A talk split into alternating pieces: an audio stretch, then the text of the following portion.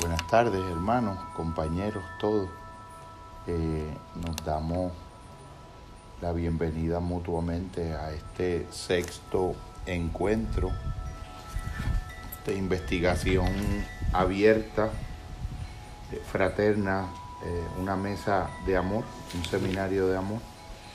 el seminario de amor ha consistido en un en un encuentro fraterno y en un ágape de las ideas eh, para hacer converger diferentes abordajes e inquietudes a partir de algunos autores eh, que nos han parecido relevantes en el camino y que han sido mencionados en, en espacios anteriores, pero a la misma vez vamos haciendo una indagación imaginativa abierta y vamos con una imaginación activa o una imaginación creativa eh, abriendo el horizonte y entendiendo que la imaginación nos, nos asiste en, esta, en este camino de investigación, porque la imaginación a los, a los propósitos de nuestro encuentro, se debe poner ahí, a los propósitos de nuestro encuentro, es un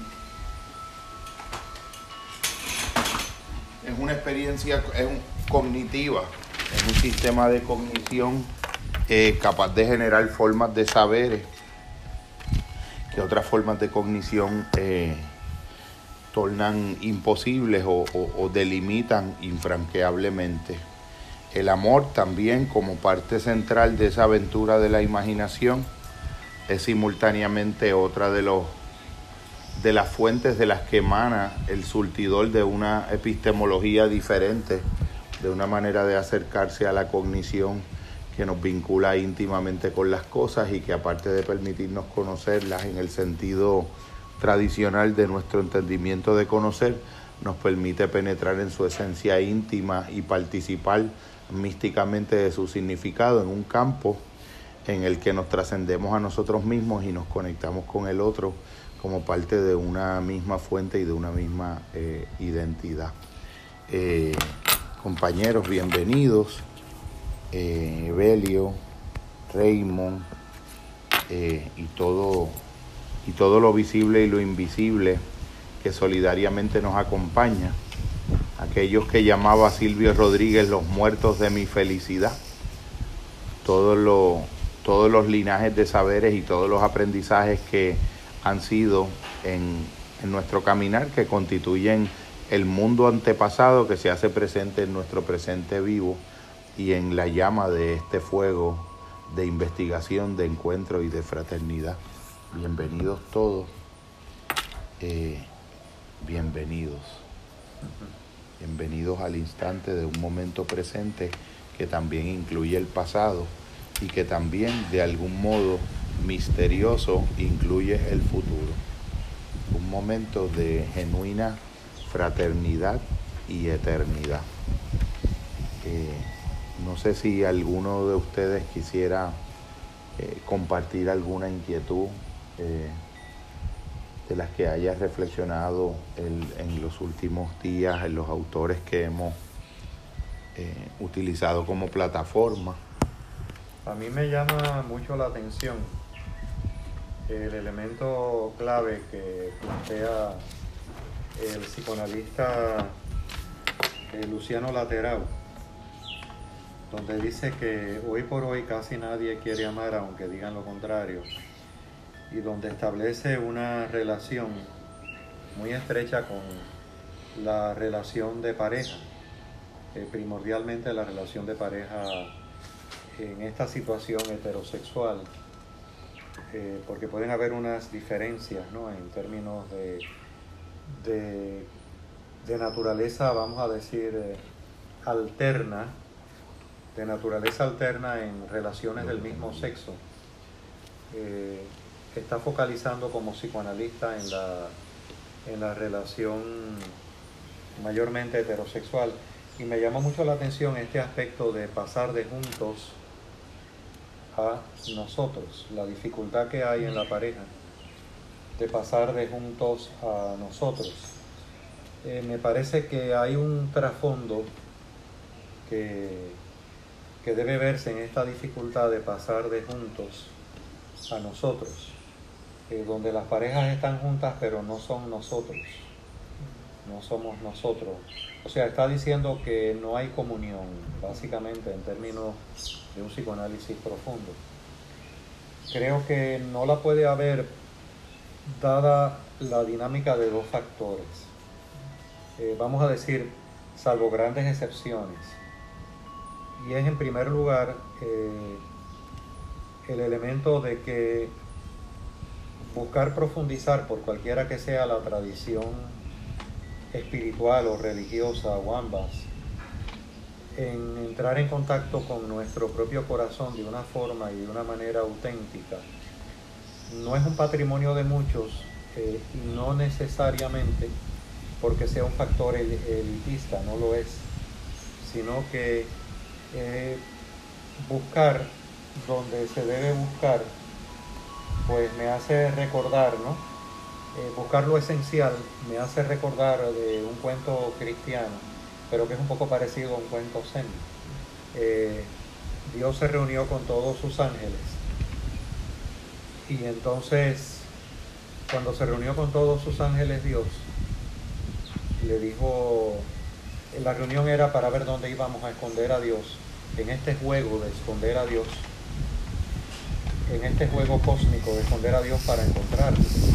Entonces uno de los ángeles se levantó y dijo que sugería que escondieran a Dios en las profundidades del mar, porque este, eh, ahí era difícil que el ser humano llegara. Pero entonces como los ángeles en esa tradición son omniscientes, pues alguien vio el futuro, tienen cualidades que espejan a Dios y entonces dijo, no, no, porque veo que el ser humano va a crear algo que se llama submarino y va a descubrir a Dios en las profundidades del mar. Entonces otro ángel dijo, bueno, yo sugiero que lo escondamos en la luna, el satélite más cercano.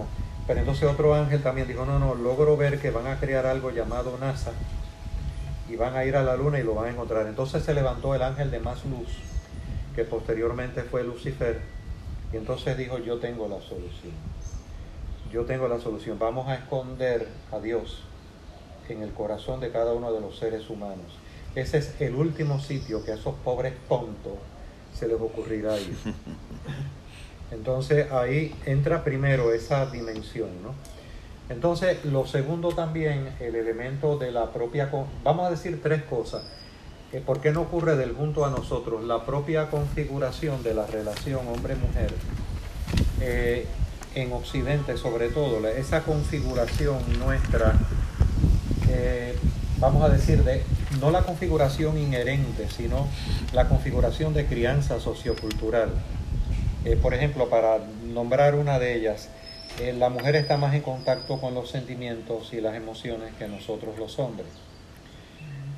Pero tercero y no menos importante, me recordó mucho la terapia Sigmund Bauman, donde habla del amor en los tiempos líquidos, ¿no? la sociedad líquida. Tiene un libro que es El amor en la sociedad líquida, donde entonces ya la, el compromiso no se visualiza en la relación de pareja como un compromiso, sino que se visualiza este, desde el punto de vista de Sigmund Bauman y Laterau menciona el neoliberalismo, se visualiza como, como una especie de transacción análoga a la transacción que puedo hacer en el ámbito neoliberal. Por ejemplo, bien concreto, me acuerdo un día en una de mis clases doctorales en Universidad de Puerto Rico, Fundamentos Filosóficos con el doctor Walter Quintero, que una de las muchachas que estaba dijo que estaban hablando de un actor, ahora no recuerdo el nombre, que había tenido como siete u ocho matrimonios. Entonces, este, la muchacha dijo, y ahí Walter lo utilizó, le dijo, no lo personalices pero vamos a, vamos a partir de tu mismo ejemplo y ahí está la razón neoliberal. La muchacha dijo, pues algo bueno tiene que tener él si ha tenido siete matrimonios. O sea, si es Goya, tiene que ser bueno. O sea, hay un Más el paradigma cuantitativo de que fue pudo volver a revalidar matrimonialmente. O sea que la cantidad en ese sentido era signo de calidad y de autenticidad sin que lo fuera necesariamente. Entonces, eh, el artículo de eh, Laterau, o las reflexiones, o la entrevista a Laterau, De hecho, no lo conocía, no, no sabía, voy a buscar más información de él, de la crisis de la, eh, el fin de la masculinidad, otros temas, pero no me asombró, me asombró su, su gran capacidad de inteligencia, pero no me asombró el discurso en sí mismo, el mensaje dadas esas coordenadas, ¿no? Eh, las que acabo de mencionar, la búsqueda interior que es necesaria para un desarrollo integral. Número dos, y no menos importante, el patrón de crianza de hombre y mujer, que está diseñado para que no se encuentren a nivel sociocultural. Resumiendo, y número tres, y no menos importante, el neoliberalismo. A mí me, llamó mucho la atención también algunos puntos que resalté, eh, pequeñas frases sobre las que comentaré brevemente. Eh, la idea de un gran desconcierto para vincularse que padece el hombre contemporáneo y personas que, estamos constituidos como personas que eligieron un modo de vida basado en desconocer el compromiso con el otro.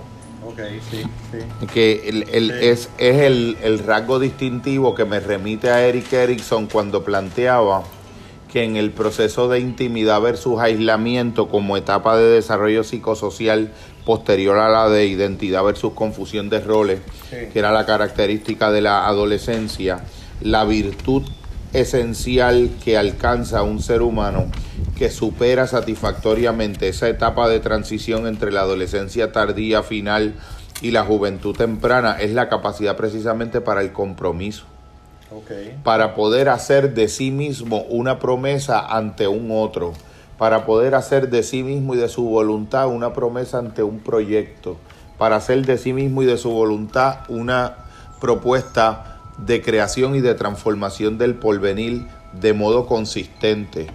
el, el ser humano se vuelve un animal capaz de promesa, capaz de perdón con respecto al pasado, porque puede sanar la emoción de las memorias, pero también capaz de promesa porque puede incluso comprometerse con lo que aún no ha sido, como si lo estuviera haciendo. Ese rasgo característico, casi todos los, eh, los autores que eh, intentamos eh, reflexionar y pensadores que intentamos hacer ejercicio de pensamiento, eh, bajo, la, bajo la convicción de que la crisis eh, fundamental del momento histórico presente es una crisis de amor. En realidad encontramos en la incapacidad o en la incapacitación estructural para el auténtico compromiso que nuestras sociedades y nuestra cultura tiende a generar en el ser humano una de las grandes amenazas para el surgimiento de un contexto interpersonal que favorezca el desarrollo del amor. Y sobre todo la, eh, lo que destaca la Terao, ¿no? que es la, relación de pareja, la relación... Eh, con esto no pretendo ser exclusivista, ¿no? pero él está focalizando mayormente en la relación heterosexual y por lo tanto los cambios que ha habido en términos de la expectativa del hombre hacia la mujer y de la mujer hacia el hombre. ¿no? Eh, en ese sentido, no podemos obviar el elemento de yo y mis circunstancias, ¿no? Como yo dije en la presentación del libro, no dejo de ser yo, no dejo de ser yo, pero también ese yo está inmerso en un campo energético circunstancial. Definitivo. Que definitivamente incide como una totalidad, eh, acentuando esta crisis, que yo creo que es más que una crisis, es un elemento de carácter... Eh, fomentador de unas actitudes muy centradas en sí mismo que impiden la posibilidad de un crecimiento interior en aras precisamente de, del amor como donación de sí. Como donación de sí.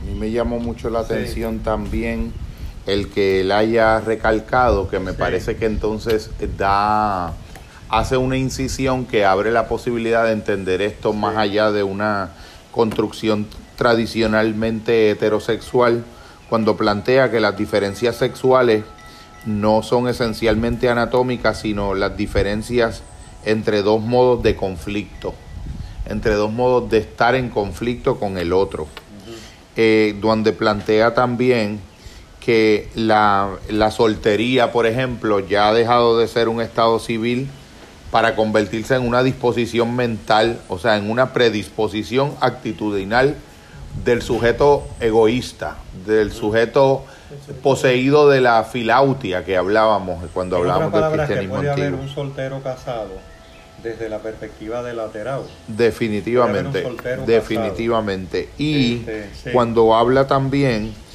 eh, dos puntos que me parecen importantes, que si alguien no está dispuesto, si, si alguien no está dispuesto a, a perder, tampoco podrá amar mucho. O sea que el amor es la el amor, la capacidad para amar en un ser humano va a tener la intensidad cualitativa proporcional a lo que esté dispuesto a perder de sí mismo si el amor no resultase.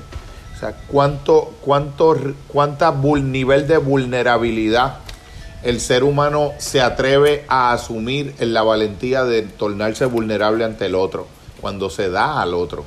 Esa es la medida del amor. Lo que sucede es que entonces socioculturalmente eh, la propia vulnerabilidad no es un plato de preferencia No, para nada. en este orden de las cosas, como diría Foucault, no es un plato de preferencia. En el plano del amor, la disposición a la vulnerabilidad radical va a ser precisamente la medida de la capacidad de amar de la persona.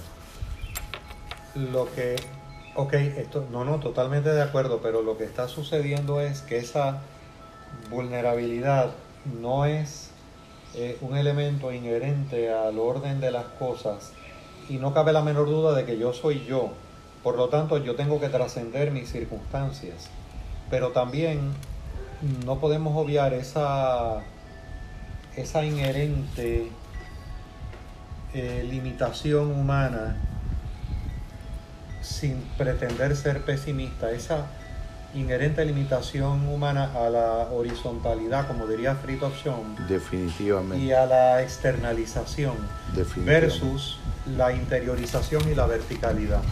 Por eso mencioné primero el desarrollo interior como un proceso simultáneo con otras cosas, por lo menos la, la disposición de intencionalidad hacia ese desarrollo interior, hacia esa búsqueda que tú estabas mencionando, tiene que estar, que tú percibes en la comunidad, en el sangha, esa búsqueda de esa luz, tiene que estar esa tendencia a la verticalidad, porque si no, entonces, lo- por lo menos aunque sea potencialmente o, o algo kinético, porque si no, la posibilidad de sugestibilidad en el entorno, en este campo energético que le llamamos el entorno sociocultural, eh, nos arropa.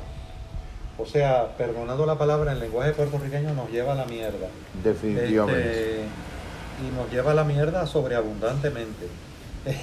Yo pienso que Este, cuando, sí, cuando eh, Teodoro Adorno Sí. eh, menciona eh, una frase a mi juicio magistral para este tipo de heurística, solo eres amado cuando puedes mostrar tu debilidad al otro sin que él la utilice para afianzar su propia fuerza, dando a entender en una frase que a mi juicio es luminosa y, y con visos de genialidad, que el- en la dinámica del amor pueden introducirse elementos de prácticas de micropoder Sí. y de poderes emocionales cuando se dan unos, unos desbalances donde unos seres sienten que el que se ha abierto y se ha atrevido a, a tornarse vulnerable, pudiera eso implicar que necesita emocionalmente más del otro que el otro de ti mismo y se empiezan a crear unas asimetrías que en esa, en esa disposición de, de hacerte vulnerable al otro sin que él lo utilice para afianzar su propia fuerza, como no hay garantía, el amor también se torna un acto de fe, porque yo no puedo saber por adelantado lo que el otro va a hacer con el amor que yo le doy. Ese elemento está ahí, ¿verdad? Eh, Es una apuesta de fe. Al yo plantear eh, inicialmente esa dinámica de la bondad inherente, que también está, por ejemplo, en el camino con corazón budista, esa bondad inherente que nada más y nada menos, como en otras grandes tradiciones espirituales, tiene que ver con esa búsqueda interior que tenga eh, vamos a decir, un básico de oro esencial, un básico, un mínimo. O sea, o esa frase de Jesús, al que tiene, se le dará, y al que no tiene, incluso lo que tiene, se le quitará. Está eh, íntima, por más errática que sea, pero si es genuina, hay posibilidad. Lo contrario es una externalización y una horizontalidad eh, donde nos arropa la mierda del orden social. A eso le añadimos ya de por sí todo un trasfondo sociocultural que tenemos previo al neoliberalismo de cómo debe criarse el hombre, cómo debe criarse la mujer, que eh, en no pocas ocasiones y sobre todo en su lado sombrío está dirigido para que no nos encontremos. Está dirigido para que no nos encontremos. Eh, le añades por otro lado el propio entorno neoliberal eh, vigente de evidente materialismo, de horizontalidad y externalidad. El amor como algo de tontería. ¿Cómo? Como un producto de tontería. Eh, entonces, como una mercancía.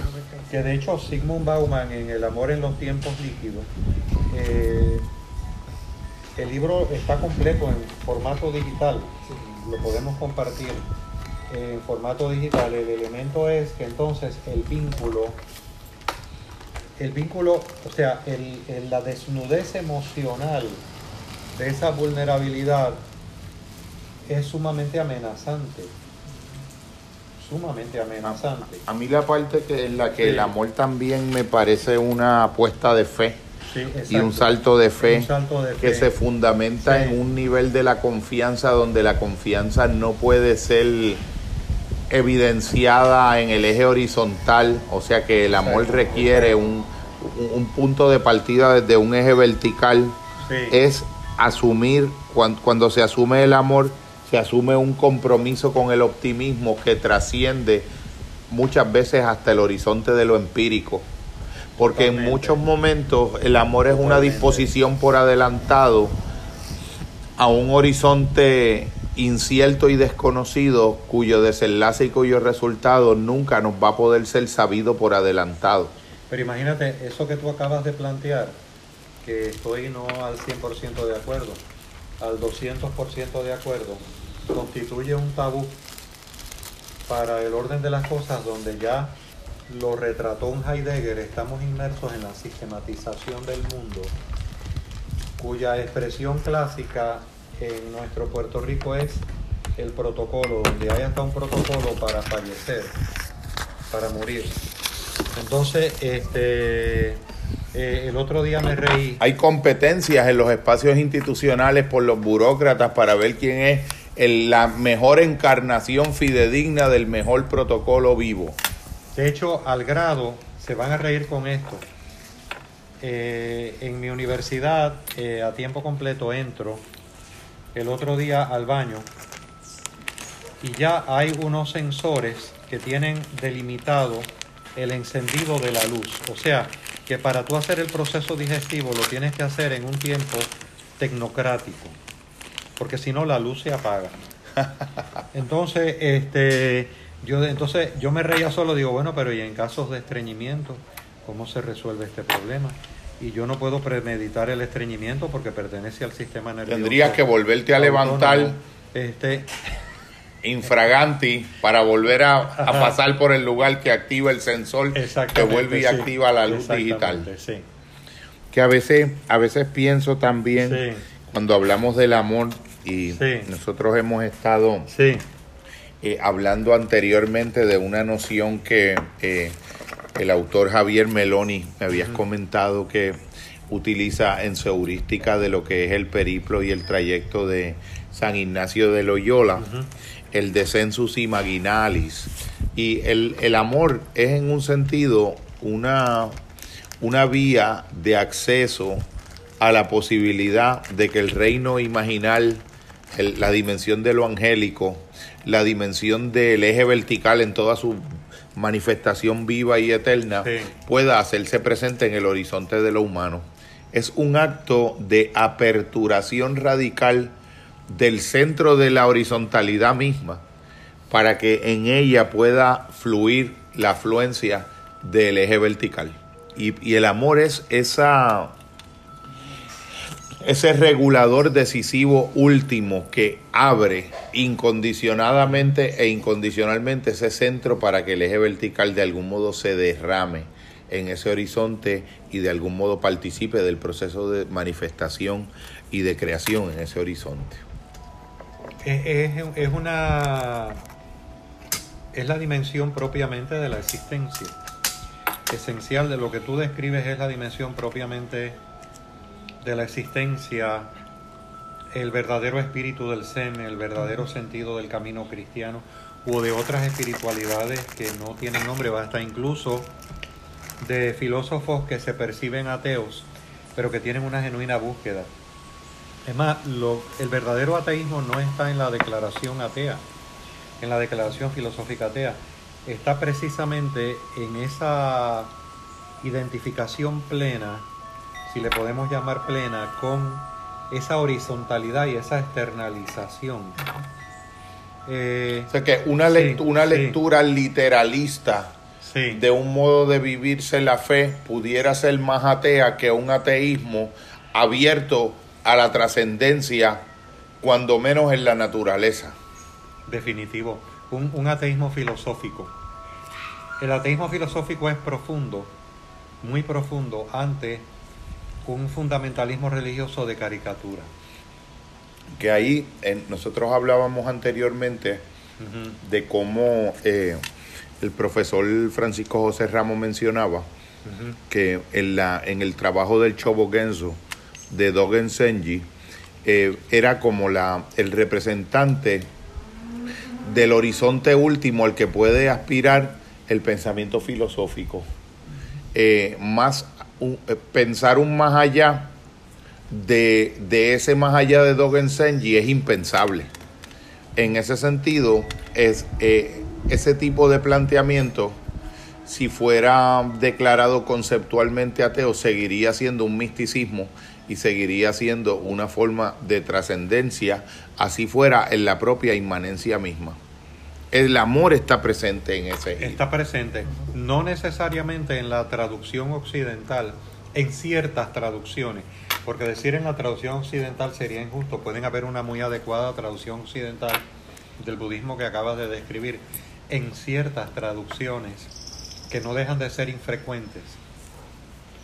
En ese sentido, el, en ese sentido, el ateísmo religioso, lo único que significa el, el- el prefijo a, ateísmo, es sin Dios. Sin Dios. Pero sin Dios no significa que Dios no está. Este, eh, el, el problema es que, por eso comencé con esas tres coordenadas. O sea, no se trata de que para ello pues tengo que estar eh, ordenado en, la, en el seminario jesuita o en el proceso de ordenamiento Zen, que todo el mundo tiene que estarlo, o en el ámbito de una lección de aprendizaje a partir de un maestro sufí genuino para convertirme en sufí. Hace falta un mínimo de oro en el sentido alquímico, ¿no? Como diría Jung, pero ese mínimo de oro, eh, que no es el oro físico, tangible, eh, en la medida en que esté presente viabiliza la posibilidad, pero en la medida en que está eclipsado, o no está muchas veces, o está eclipsado, o la persona lo ha perdido, ¿no? En esa medida, esa relación de amor que tú describes, que es un acto de fe, con la cual estoy al 200% de acuerdo, no es viable en las coordenadas presentes. Eh, sí es viable desde la perspectiva del ser, porque obviamente lo expresamos en el camino con corazón cristiano, diciendo el final del Padre nuestro, porque tuyo es el reino, el poder y la gloria. O sea, eh, God is in charge. El verdadero Dios está a cargo, pero somos sus ayudantes. Yo quería proponer también una, en, en el proceso de operacionalizar el amor y retomando eh, planteamientos como los del compañero Claudio Naranjo cuando hablaba de la herida de amor y la sed de amor, que a nosotros nos ha, nos ha parecido y placido eh, utilizarlo como un gran punto de partida de posibles proyectos futuros de investigación eh, del amor como una especie de, de restaurador de la posibilidad de lo que acá le hemos llamado un proyecto de autorretroreparentalización, que me parece que el, el, autor del artículo que comenzábamos comentando habla algo, hace un planteamiento que tiene una cierta tangencia en el momento en que dice que atreverse a amar es una oportunidad que el varón tiene en nuestra cultura para deconstruir su masculinidad y todos los elementos artificiales, falsos e impostados que se han generado en su identidad y poder construir una forma nueva y diferente de ser hombre que pudiera no coincidir con ninguno de sus referentes, porque trasciende la, va a trascender la historia de su cultura y va a ser contestatario porque va a, discrepar del modelo cultural de sus padres y de todos los modelajes intergeneracionales y de los mensajes ideológicos de la cultura también.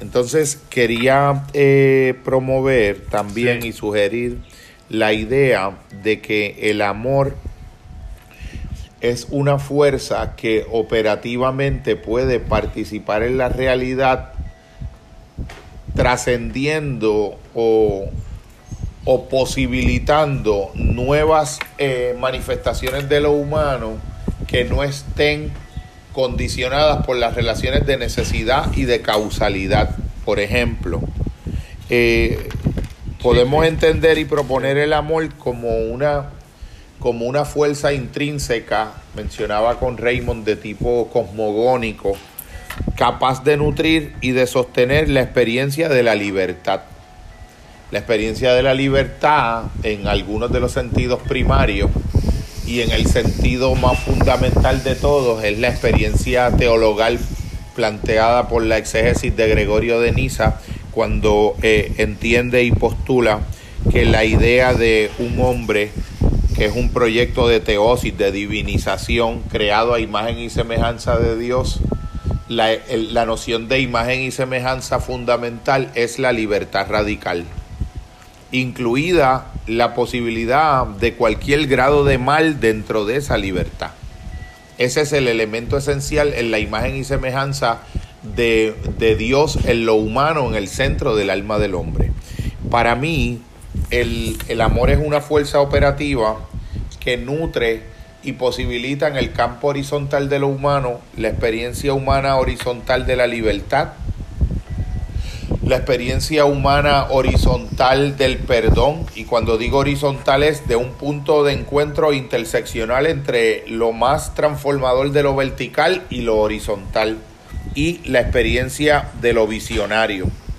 La experiencia de la libertad, porque el ser humano cuando ama puede concebirse a sí mismo y posicionarse en la realidad como un ser capaz de resistir todas las determinaciones que pudieran, valga la redundancia, determinarlo, hacer el efecto de la causa de todo lo anterior. En todo lo humano y en todos los fenómenos naturales uno puede ver y advertir que los efectos se despliegan a partir de las causas y las causas tienen todos los componentes que hacen necesario en lo, en lo natural el efecto, pero en lo humano todos los condicionamientos en el ser humano no lo condicionan en lo absoluto, en el centro de su ser, donde él puede elegir irse por encima en una dignidad responsable y asumirse libre más allá de sus condicionamientos. Para mí, la fuerza que sostiene esa posibilidad existencial en el centro de la libertad es el amor. La fuerza que sostiene esa posibilidad de perdón, de poderse relacionar en una relación eh, histórica entre dos personas donde tu respuesta al otro ser humano no esté condicionada por la causa de lo que el otro ser humano hizo, sino que tú puedas introducir elementos adicionales a los, de, a los que pudieran ser entendidos como un mero efecto de la causa de lo que el otro hizo, como por ejemplo el perdón, el amor posibilita la experiencia de perdón. Si, lo, si yo lo fuese a decir de algún modo, y cuando uno piensa la, los planteamientos y el paradigma de la justicia retributiva y de lo que es la justicia en un sentido eh, puramente inmanente y natural. Retaliation. La El-. De lo que se habla en un sentido natural, la idea primordial de justicia es que los efectos consecuenciales en- de una acción humana sean proporcionales al grado de civilidad o de sociabilidad de la acción o de no acción. Quiere decir que si por simplificarlo tremendamente, eh, una persona de un modo arbitrario y contingente me de buenas a primeras se parase frente a mí y me metiese un dedo en el ojo, lo más en el sentido natural y horizontal, lo más lo más concebible en justicia sería que yo no tenga otra alternativa que meterle el dedo en el ojo también. El amor es la posibilidad de no estar determinado en un sentido natural ni siquiera por lo que el otro hace. Bueno, tú estás describiendo lo que, lo que intentamos de manera no lograda, de manera no lograda, ser cristiano. No, no estoy teniendo baja autoestima, sino que estoy siendo realista. Tú estás describiendo el estado de gracia. El amor es una Sí. posibilidad Sí, de quebrantar las expectativas que el sentido común tendría en un campo de interacciones, permitiéndole a un ser humano encontrar razones dentro de sí mismo y una fuente de fuerza dentro de sí mismo para poder dar una respuesta que no tiene precedente en la horizontalidad de esa relación. como el caso que tú citaste aquí en la cocina del canadiense, cuando la demandan, yo le di la mano. Pensábamos que habíamos hecho, era la palabra. En realidad la preocupación de ese hombre canadiense no era recuperar el dinero, era que si el Estado de Derecho en Puerto Rico no reconocía la legitimidad y la autenticidad de dos personas mirarse de frente a los ojos y darse la mano y llegar a un acuerdo, él no quería vivir ni establecer relaciones comerciales ni humanas en un mundo donde darse la mano y empeñar la palabra no fuera suficiente para construir un vínculo comprometido. El amor es eh, el amor es esa posibilidad, porque en todo lo demás los efectos van a ser siempre proporcionales a las causas y hasta en la idea natural de justicia, la proporción entre la causa y el efecto existe, pero el perdón es asimétrico. El perdón introduce una simetría porque el perdón no es una necesidad de la naturaleza, pero que a la, que que a la acción de otro ser humano con respecto a mí se corresponda el efecto de una reacción mía correspondiente y proporcional ante ese otro ser humano, eso sería en el plano de lo estrictamente natural lo que cabría esperarse. La venganza de, proporcional de tipo ojo por ojo, diente por diente, dedo por dedo, uña por uña, pierna por pierna, sería lo que en el sentido horizontal, si no disponemos de un eje vertical para resignificar esto y ensancharlo, sería eh, la última posibilidad de la experiencia de la justicia, sería la retribución proporcional. Y eso es un mundo de causa y efecto. El amor introduce la posibilidad del perdón en el eje horizontal, permitiendo que las causas del acto de otro hacia mí no tengan que determinar en un sentido último necesariamente el espectro y el horizonte de todas las respuestas que yo voy a poder darle al otro. Que pudieran estar en un que pudieran proceder de una causa procedente de un orden distinto del orden horizontal. Porque en el horizontal lo que tendría que hacer es devolver un golpe con un golpe, devolver una traición con otra traición, devolver una vindicta con otra vindicta. Pero el amor es la posibilidad de, de fijar en el centro de una interacción humana una ruptura que permite trascender la causalidad estricta en una dinámica humana. Estás hablando del estado de gracia que es resultado de una receptividad. La pregunta es, muy lejos de, de un ámbito metódico, de metodología, ¿cómo podemos contribuir a fraguar, porque no somos los únicos, ese estado de receptividad? Ok. Ahí le podemos Sí. añadir otro elemento. Cuando, cuando Francisco José Ramos, por ejemplo, mencionaba en el curso que lo escandaloso para un griego cuando llegó, por ejemplo, Pablo de Tarso a Grecia en su segundo viaje misionero e identificó que los griegos tenían un dios casi para cada cosa.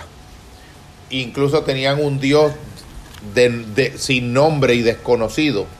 El, aerópago, en el, El- aerópago. en el aerópago eh, al, al Dios de lo desconocido sin nombre de las cosas que Pablo con una cierta eh, intuición genial no exenta de algún grado de astucia y de estrategia Dios ese es el Dios en el que yo le estoy hablando El Dios desconocido. ese, ese elemento de ese Dios desconocido. El, el catedrático decía que cuando un, un pensador de una comunidad cristiana eh, primitiva hiciera un planteamiento teologal como el de Dios es amor, un griego le contestaría eso, no, Dios no es amor, el amor es un Dios. De algún modo lo reduciría a un, Sus esquemas. a sus esquemas en una traducción reduccionista como un como una divinidad más dentro de un panteón casi casi análogo al panteón hin- hinduista donde prácticamente todo puede ser una, una experiencia teofánica pero en este otro sentido es diferente El Dios desconocido, sí. porque en este otro sentido, lo que, lo que nosotros estamos hablando es que cuando tú te abres a una fuente vertical, la fuente de la que va a emanar ese suministro para hacer posible quebrantar la linealidad y la estricta causalidad de la causa y efecto en una relación de un daño recibido a poder devolverle un perdón, ahí se introduce un elemento que no es natural que no pertenece al orden de la justicia, que pertenece a un orden de trascendencia. En ese sentido, lo que estamos tratando de, proponer de investigación es que el amor es una disposición en el centro del alma que se abre para poder recibir de una fuente que no es ella misma, pero que puede pasar por el centro de ella misma, la posibilidad de actos en el espacio horizontal que no están determinados por las líneas de causa y efecto de las interacciones que los sujetos que están abiertos a ese amor tengan en ese vínculo o en ese horizonte. El amor me da la posibilidad de no devolverle el golpe con el golpe al que me dio el golpe. Porque en un sentido natural, lo, lo mandatorio sería el efecto de devolver el golpe a quien me dio el golpe. Sí, lo que le han llamado en política retaliation, como dijo George Bush en el caso de los de Afganistán, en el proceso de la invasión. O el mundo jurídico de, de mis derechos terminan donde comienzan los de los otros, o el respeto jurídico que siempre es reduccionista, de yo no me meto contigo, pero es para que tú no te metas conmigo, no, no que yo no me meto contigo porque reconozco tu carácter sagrado inherente. Te respeto porque te concedo por adelantado el reconocimiento de la plenitud de sacramentalidad a ti como persona. No porque es una estrategia para garantizar que No, tú no, no, me sí. hagas lo mismo. No, no, no está en el plano horizontal. No está en el plano horizontal. No, es eh, 100% de acuerdo. Ello requiere un trabajo, un compromiso con un trabajo interior muy grande, de receptividad muy grande. Yo pienso que si uno lo viera en un sentido contemplativo, Yo lo veo en un sentido supremo. Sí, Es la sentido. búsqueda del sentido. porque la manera en que, en que yo me, me sorprendo intentando operacionalizarlo es pensando que si los pensamientos no están vinculados entre sí en una relación de estricta necesidad causal, siempre existe la posibilidad de yo darle un vuelco y un giro a mi pensamiento que trascienda las determinaciones de la línea de pensamientos que lo precedieron. Yo puedo identificar dentro de mí contemplativamente en cada momento en que yo tengo una secuencia de pensamientos la, el carácter energético de energía que tiene esa sucesión de pensamientos casi impeliéndome como una precondición tipo basana, como decían los basanas, los hindúes, como unas semillas predisposicionales o karmáticas. Pero la idea del amor es que el amor abre la posibilidad de en cada intersección entre un pensamiento y otro poder pivotar el, el giro, la trayectoria que tiene un pensamiento y reconducirlo de una línea de pensamiento que si la hubiese dejado a su libre puro arbitrio y a su y a su flujo como el pensamiento preconsciente de Aaron Beck, devendrías en un acto de resentimiento, en una experiencia de venganza, en una experiencia de amargura, en un estado anímico o emocional específico, pero el amor abre la posibilidad de reorientar e, ese vector direccional que tiene la línea de pensamiento cuando se está moviendo en esa dirección. ¿Ves el punto? Totalmente, totalmente. O sea, yo, yo, por ejemplo, hace unos días me sorprendí teniendo un pensamiento y le dije al pensamiento que se detuviera porque no quería que siguiera moviéndose en mi mente y usurpando las fuerzas de mi mente para seguir entrelazándose con otros pensamientos que acabaran determinándome una reacción específica. Y cuando examiné el pensamiento, pude decidir reorientar la trayectoria en la que el pensamiento hubiese, a la que el pensamiento hubiese conducido otra secuencia de pensamientos que hubiesen eventualmente conducido a un estado de ánimo y a una acción específica que fue totalmente diferente de la que acabé teniendo porque me pude dar cuenta y darle ese giro. El, el amor tiene una participación en, esa, en ese elemento transformativo porque puede transformar la trayectoria que tienden a llevar unas líneas de pensamiento que pudieran conducir a uno a estados emocionales específicos, a estados de ánimo específicos y a trastornos interiores específicos. Tanto en ese sentido, el, amor puede tener un efecto eh, casi farmacológico y médico, completamente milagrosamente sanador, porque puede sanar las tendencias del pensamiento a moverse en una trayectoria ya predeterminada casi karmáticamente por la secuencia de los pensamientos anteriores o de la historia del modo en que ese sujeto ha tendido a pensar situaciones análogas a eso. Sí, esas predisposiciones de las que habla también Maharshi, ¿no? En los basanas, que tú acabas de mencionar. Sí, sí, no, no, no puedo estar en desacuerdo. Eh, lo que tú estás hablando en términos de, ah, y hay otros caminos que también lo emplean, porque para mí al haber dado algo de pluralismo religioso, lo que percibo es que es la problemática que trae Jung de la traducción que se hace de diversos caminos religiosos que no son el cristianismo en nuestra cultura occidental. El problema no está en ese camino, ese camino converge totalmente con el cristianismo, pero para poder comunicarnos y desde mi perspectiva o desde la perspectiva que vivimos, vamos a llamarle un cristianismo olvidado el pasar de la dispersión de las energías a la transmisión de las energías del amor. Es la verdadera conversión en ese cristianismo olvidado, así con ese sentido gnóstico energético. Fíjate que la gente que tienden a pensar en profundidad el amor, no piensan el odio como el contrario del amor, sino el miedo como el contrario del amor. Los teólogos de la antigüedad que piensan, por ejemplo, el placer no consideran, esto es una intuición que la descubrí recientemente en pensadores antiguos, no consideran el dolor como la antítesis del placer, sino como la tristeza es la verdadera antítesis del placer. Porque la tristeza, porque todo placer lleva dentro de mí, mira la tangencia que tiene con el pensamiento budista, todo placer lleva dentro de sí la tristeza porque todo placer, por placentero que sea, no puede garantizar su propia permanencia como estado placentero.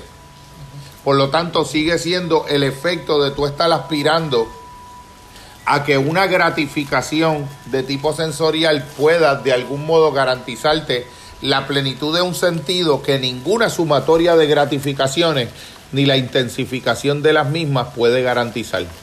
Por lo tanto, es la tristeza, la tristeza del reconocimiento del carácter esencialmente efímero y fugaz de cualquier experiencia gratificante y placentera. Eso es convergente con lo búdico completamente. está convergente también con lo que tú trajiste en psicoespiritualidad de esa, esa noción de neurosis definida como buscar imaginativamente.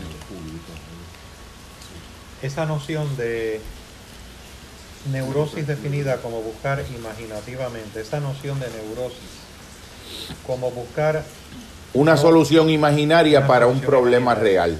para un problema real. Yo pienso que el amor puede ser una, un, un- puede proveerle un contexto al campo del pensamiento para que el pensamiento, para que el pensamiento se autorreorganice sobre unas bases diferentes.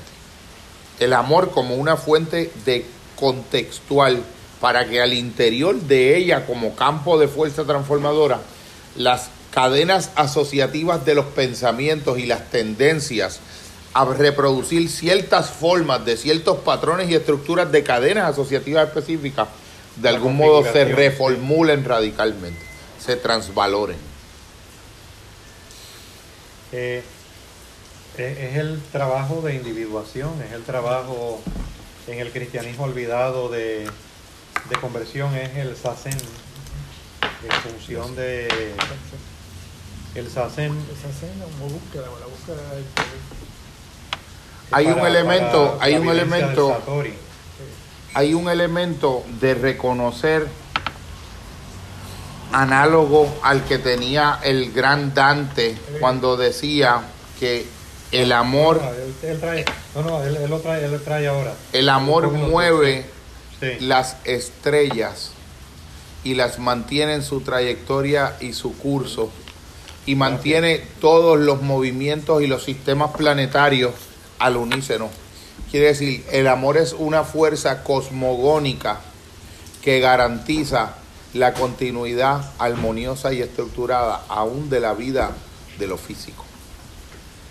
Para mí, la, la propuesta es que el amor, cuando es, cuando tú lo asumes como una, en una doble vertiente, como una fuerza eh, que amerita ser estudiada por la conciencia, explorada, investigada y amerita ser experienciada por la conciencia, como pudiera ser analógicamente el estudio que de la electricidad hace un científico en la teoría física del electromagnetismo. Sí, el paralelismo, el paralelismo. Si tú lo llevas a esos niveles, tú puedes entrar en una en una convicción de que el amor puede ser una posibilidad también del descensus imaginalis, de la posibilidad de que estructuras nuevas y diferentes de reorganizarse, la experiencia de pensar, la experiencia de sentir, la experiencia de interpretar y la experiencia de ver se den a la luz de un marco de resonancia diferente que el amor abre. Abre una posibilidad de que entre un, una especie de software de un estado distinto que permite, como digo yo aquí eh, como fuerza, integrar lo diverso sin indisociarlo y diversificar lo unitario sin fracturarlo. Correcto. Eso sería completamente convergente con un con un Henry Corbán, por ejemplo, en su planteamiento de lo que es la paradoja del cristianismo. Cuando, cuando puede entender que Dios es, no existe, mira qué planteamiento maravilloso, que no existe una oposición dialéctica contradictoria, inherentemente contradictoria entre el absolutismo del monoteísmo y el politeísmo. Porque el verdadero, el verdadero absolutismo del monoteísmo lo que implica es el gran misterio metafísico y místico de que cada ser humano va a tener una singular e insustituible experiencia de teofanía o de revelación de Dios a su mismidad singular de un modo irreductible y que cada experiencia de conciencia es una experiencia que, el, que se encontrará con Dios y que Dios la encontrará de un modo particularmente privativo y singularmente insustituible y que simultáneamente las dos cosas están ocurriendo porque en niveles diferentes de existencia ocurre esa experiencia de la divinidad en el sentido de lo sagrado como aparece a mi conciencia y como se revela a mí, sin que eso implique una contradicción con que hay una experiencia unitaria esencial que se, que se manifiesta en todas esas diversidades y se despliega en todo ese horizonte infinito. Para mí ahí hay un elemento del amor también. De unidad en diversidad.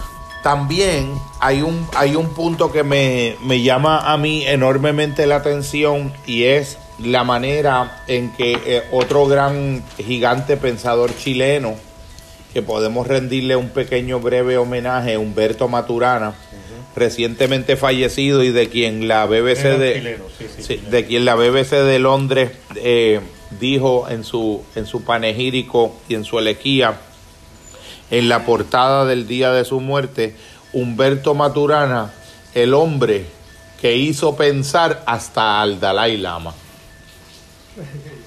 que hizo reconsiderar ideas hasta el propio Dalai Lama, propio Dalai Lama. y es en la historia del, del pensamiento científico del campo de la biología, el primer autor que consideró que el amor tenía que ser abordado por la biología también como ciencia.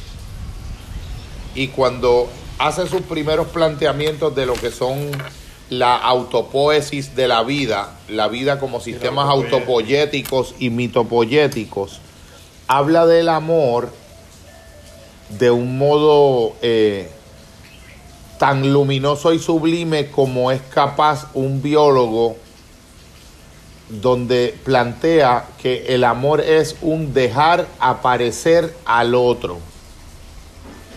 Es una, es una manera de hacerme presente junto a la presencia del otro, permitiendo que en la presencia de mi mirada el otro aparezca en su plenitud de otro. A mí eso me, me, me saltó las lágrimas cuando lo escuché. El amor es una manera de hacer al otro presente y hacer que el otro aparezca tal cual es él mismo en la mismidad de ese momento sin que esté mediando una teorización mía del otro. Lo que Krishnamurti hubiese dicho memoria. Es una experiencia sin memoria. Porque no está condicionada por una imagen que por adelantado tú tienes del otro.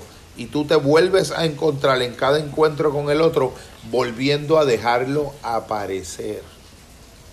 A mí eso, amar es dejar aparecer al otro ante ti. Hacerlo más presente porque tu presencia plenamente está con él. Hacerlo más real porque lo haces presente porque lo validas. Lo reconoces con la mirada. Los otros días me encontraba yo con un participante que le decía a un ser querido, si, si sientes la necesidad de repudiarme, repúdiame, pero repúdiame mirándome a los ojos. Niégame cualquier cosa, niégame el amor si quieres, pero no me niegues la mirada. No me niegues el reconocimiento de que yo sigo siendo humano, aunque ya no sientas por momentos que me amas como antes me amaba. Tu mirada sostiene una parte de la realidad que yo siento dentro de mí que yo soy.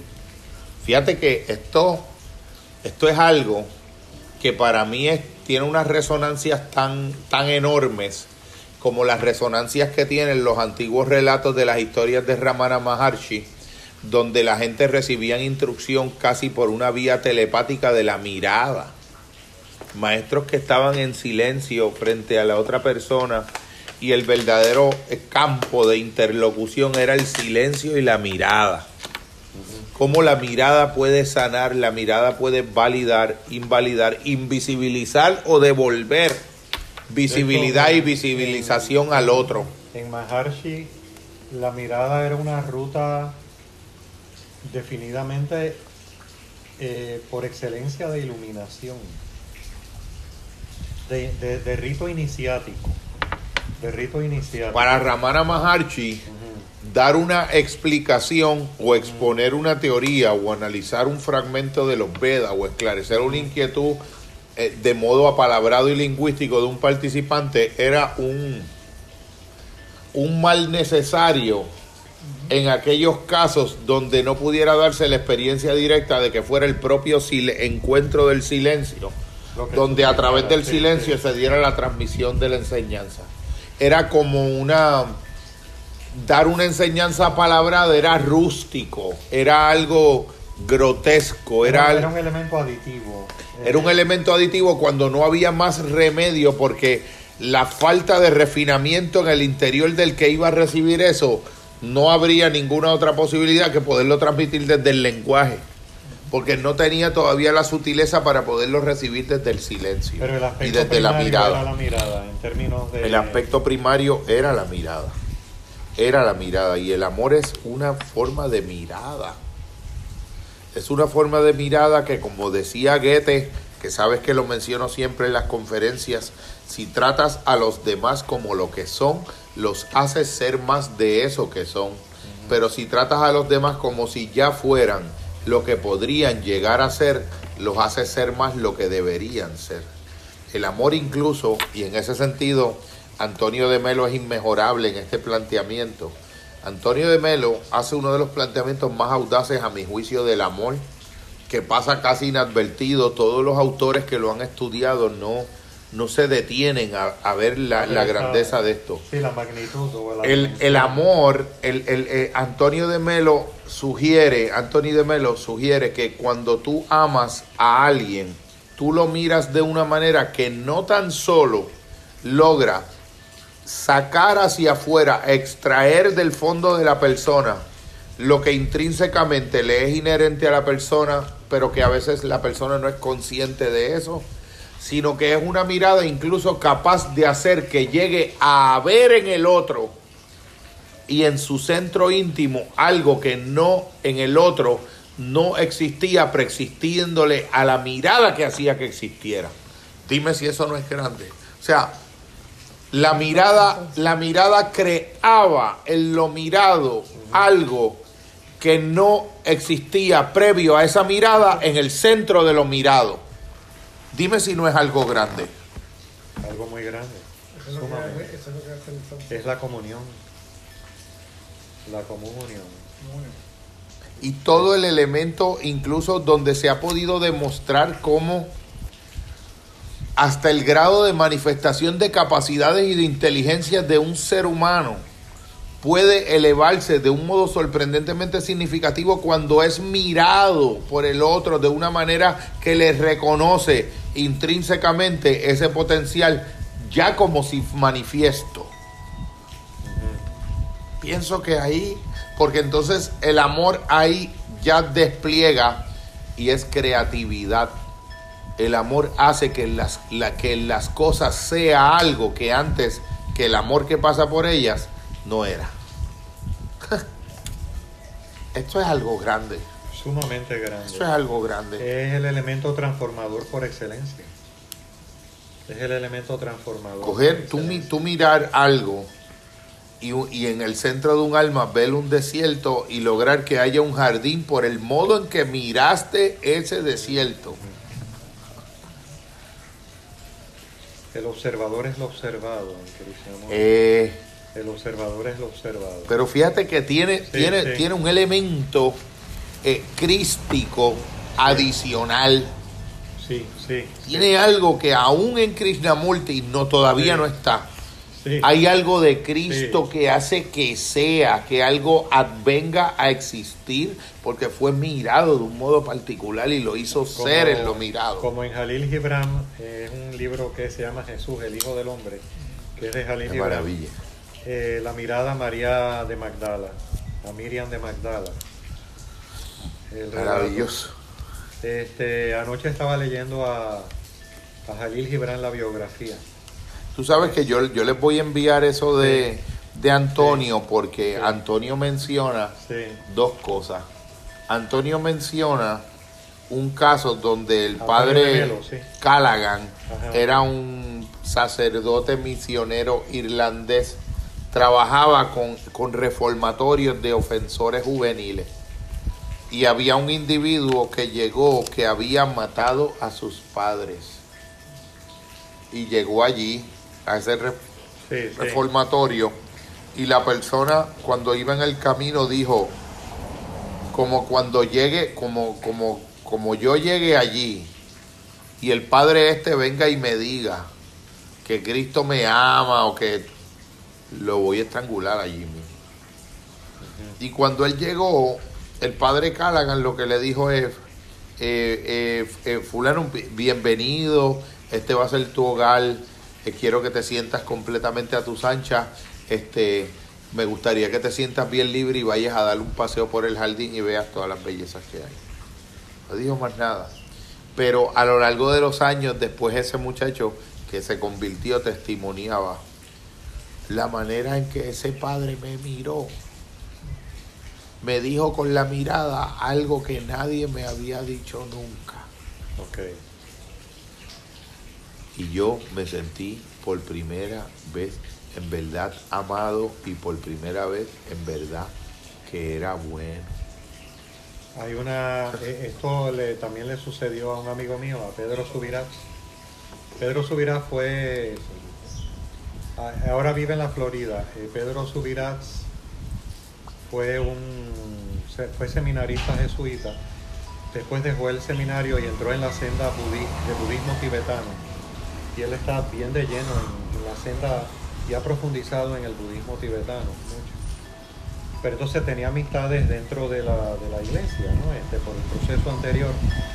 Y dice que en Puerta de Tierra, en el hogar de los ancianos de la Providencia, había una monjita que lo dejó descuadrado por la mirada. Eh, y la mirada fue la siguiente. Él estaba visitando a un amigo de él que era sacerdote. Que ese amigo de él que era sacerdote, que estaba hospedado en el hogar Nuestra Señora de la Providencia en Puerta de Tierra, este, eh, estaba con SIDA. Estaba con SIDA. Entonces, eh, dice que él llegó como un poco aprensivo, ¿no? Con, su- con unos esquemas previos. Y le dijo, hermana, yo vengo a ver a mi amigo, este, al padre. Eh, entonces, dice que ella se le quedó mirando fijamente y lo notó como tímido. Y entonces le dijo, él es mi amigo, yo lo vengo a ver, por eso lo vengo a ver. Dice, por supuesto que sí, es muy bueno que usted venga a verlo. Y además, él no está en pecado, él no ha pecado.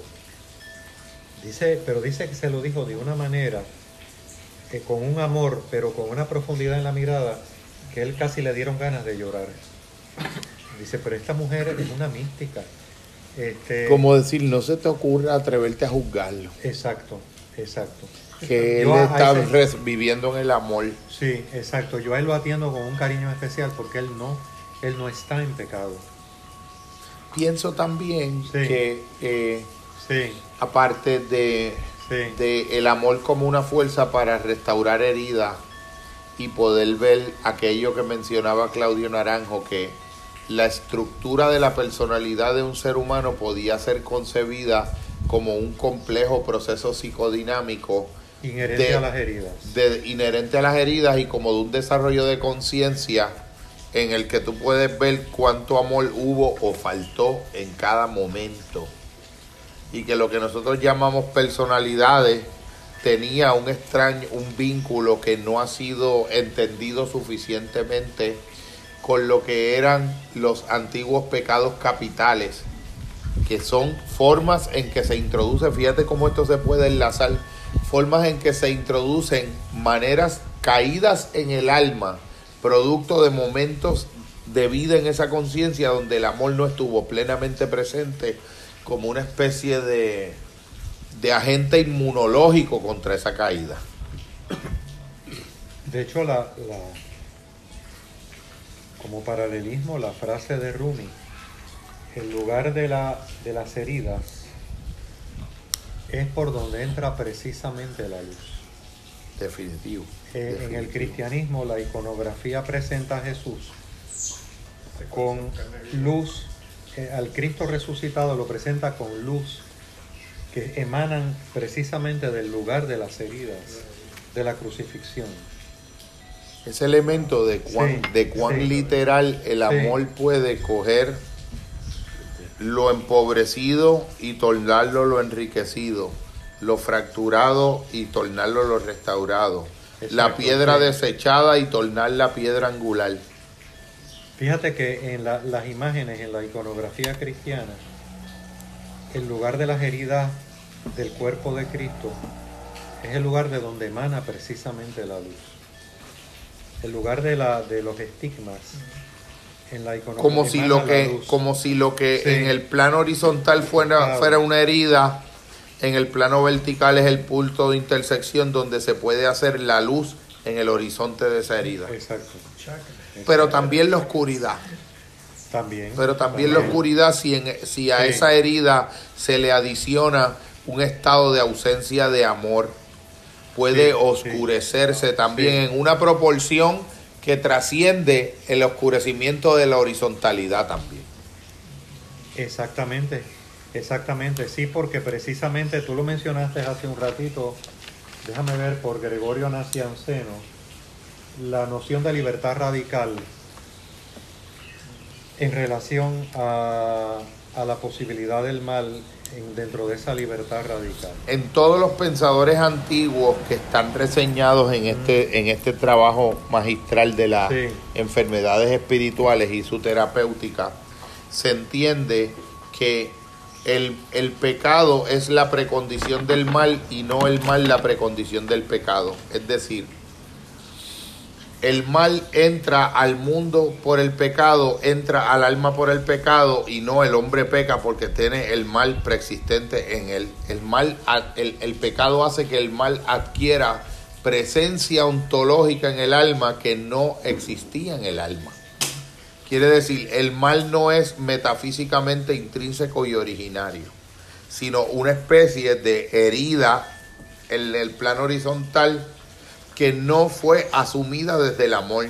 Si tú lo ves en un sentido, por ejemplo, como se habla en las constelaciones familiares, o como se puede entender en una hidráulica del alma, cada vez que el alma recibe o la conciencia recibe el impacto de una herida, puede encontrar dentro de sí la manera de dar una respuesta expansiva o de contracción para ensanchar el horizonte de sus potencias y de sus posibilidades amatorias y de sus posibilidades transformadoras y de sus posibilidades de promesa, de perdón y de visión y de construcción de lo diferente y de lo que no existe, pero que el amor hace que llegue a existir, o de contracción, de pérdida. Claro, al tú mencionar alma eh, como la esencia de algo que tiene que fraguarse, que tiene que construirse, me parece que eh, en ese cristianismo olvidado, por ejemplo, creo que puede arrojar luz, ¿no? De Jacob Niedelman, puede arrojar luz el, el siguiente planteamiento. Eh, el alma, desde esa perspectiva del cristianismo olvidado, es algo como esencia que tiene que fraguarse en nosotros. Definitivamente. El alma es como una, una potencia que no está Un proceso potencial en vías de ser kinético. exactamente. Pero ese proceso potencial en vías de ser kinético y más ahora con eh, el ámbito del saber de una psicología del desarrollo, eh, en el cristianismo olvidado tiene dos peligros, que está muy relacionado con la parábola del sembrador salió a sembrar. Eh, una semilla cayó sobre tierra eh, externa, la otra cayó en abrojos. Pero entonces aquí el peligro es, hay dos hitos en el cristianismo olvidado, de acuerdo a, a la lectura que hace Jacob Niedelman. El primero de ellos, dicho de manera, dos, dos hitos peligrosos en la constitución de esa alma, sin pretender este, ser categórico, sino simplemente como el dedo en el sentido zen que señala la luna con estas taxonomías. Pero la primer, el primer puente de dificultad, el primer obstáculo, Definitivo. es eh, las preocupaciones por la subsistencia de lo cotidiano en el plano horizontal. Pero entonces el segundo es no haber llegado a una suficiente hondura en el proceso de la subjetividad que me haga encontrar el reino, lo esencial. Lo vertical en el centro de la herida del horizontal. Exactamente. lo vertical haciéndose presente aún en la herida del horizontal. Exactamente, eh, ahí entra el reino. Ahí entra el Lo que se ha llamado el reino en el cristianismo. Ahí entra el reino. Puede tener otros nombres en otras tradiciones, lo que le llamaría Pánica los equivalentes homeomórficos. Ajá. Pero, eh, porque nuevamente vuelvo con tu planteamiento, eh, eh, que la alusión que tú haces a Jung, para mí el problema no, yo veo un punto de convergencia en toda, en budismo, zen, cristianismo, el ámbito musulmán, este, el Vedanta, hay un, hay un punto de convergencia en esa unidad, en la diversidad que menciona Henry Corbin. El problema ha estado en la traducción cuando lo exportamos de otro lugar y más en Occidente, de ese proceso que también ha pasado con el cristianismo. Ha sido una muy, predominantemente ha sido una muy mala traducción en, Incluyendo la en cristiana. múltiples sentidos. incluyendo la cristiana, porque esa traducción eh, cristiana es una distorsión inherente a las coordenadas, como diría un novelista, del reino de este mundo. Pero ¿qué pasa? Eh, el elemento aquí es que cuando se fragua el alma, hay un punto en que puede perderse, pero hay un punto en que ya es invencible. Estoy hablando en términos estrictamente teóricos porque ni remotamente me siento en esa vivencia. Eh, pero sí creo ser un buen traductor del aspecto teórico, de ese ámbito que es eh, fenomenológico, existencial Es como si cuando el ser humano fuera creado, y hermenéutico. estructuralmente es creado como, como algo que lleva dentro de sí la, la posibilidad de colaborar con un proyecto que lo trasciende, al que con su colaboración ese proyecto puede adquirir plenitud. Lo que pasa es que la libertad misma radical que plantea Gregorio Nacianceno, esa misma libertad radical, eh, Puede oponerse a eso. exactamente. puede Y tiene esa, esa, esa, ese rasgo divino, puede oponerse a su propia fuente divina. Claro, en una hermenéutica, más que en una fenomenología o existencialidad de haberlo vivido, pero creo que estoy trayendo una buena hermenéutica. Lo que ha traído Gurdjieff es como un árbol de bellota, ¿no? Da muchas semillas, pero son muy pocas las que llegan o, Definitivamente. o la noción cristiana de son muchos los llamados, pocos los escogidos no por una élite, o en el sentido del Zen de no persistir hasta morir en el cojín.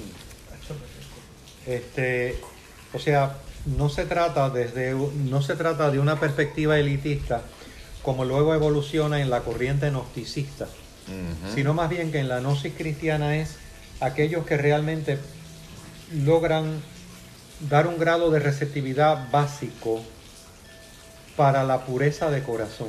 Porque lo que pasa, la diferencia es que en la gnosis cristiana, Ajá. el estado más elevado del alma es el amor y la caridad es la gnosis más alta. Exacto. En los otros gnosticismos son las acciones de mi propia voluntad como si fueran ellas capaces, prescindiendo de la gracia, sin la gracia, proveerse y autoproducirse ellas a ellas mismas Por ese estado de autodivinización. Por eso yo Eso es una idolatría, eso, Por es, eso- es una demonología Sí. en De otro hecho, sentido. eh, por eso es que Joseph dice que el gnosticismo es la traición de la verdadera gnosis. Que de ahí que inicialmente en determinados renglones los padres de la iglesia hicieron, desde esa perspectiva, hicieron oposición al gnosticismo. Y mientras más, mientras Sí. más lo reflexiono, y como Ajá. dices tú, no porque uno pueda Sí. sentirse que se ubica No, sí. en esa plataforma existencial, pero sí es Desde un, sí- es un horizonte, sí es un horizonte hacia el que nuestra hermenéutica existencial se mueve. Yo o por lo menos que quiere ir. que es una aspiración, es una aspiración, sí. una aspiración y una intención. Sí, Estamos aquí intencionalmente buscando ese camino. El, el- entiendo que estaban iluminados por el Espíritu Santo los antiguos autores cuando entendían el peligro de la gnosis y cuando entendían le llamaban el peligro del gnosticismo. Definitivamente. O sea, es, es como decir economía y economicismo. Todo Una lo que cosa es la economía y otra es el economicismo vigente. todo lo que Sí. todo el pensamiento que se Sí. produce entre Filón de Alejandría y el concilio de Constantinopla Sí. y de Nicea, en donde se codifica el credo, tiene un elemento iluminado de reconocer que en ese mundo de efervescencia cultural, de, de transculturaciones recíprocas, de cruces de diferentes modelos de creencia, el gnosticismo en todas sus variantes representaba una idea incompleta y peligrosa del hombre. Es visto como la primera herejía de la comunidad cristiana. Fíjate que es vista como la primera Porque es herejía. el hombre buscar hacerse Dios sin Dios. O sea, usualmente se ve en No como un colaborador de un proyecto al que fue destinado por creación. Usualmente se ve en Occidente como a la inversa, que la intransigencia de la emergente iglesia, de la emergente iglesia, sin obviar la Santa Inquisición posterior, Claro. o la ya que nada tenía de santa y mucho de Inquisición.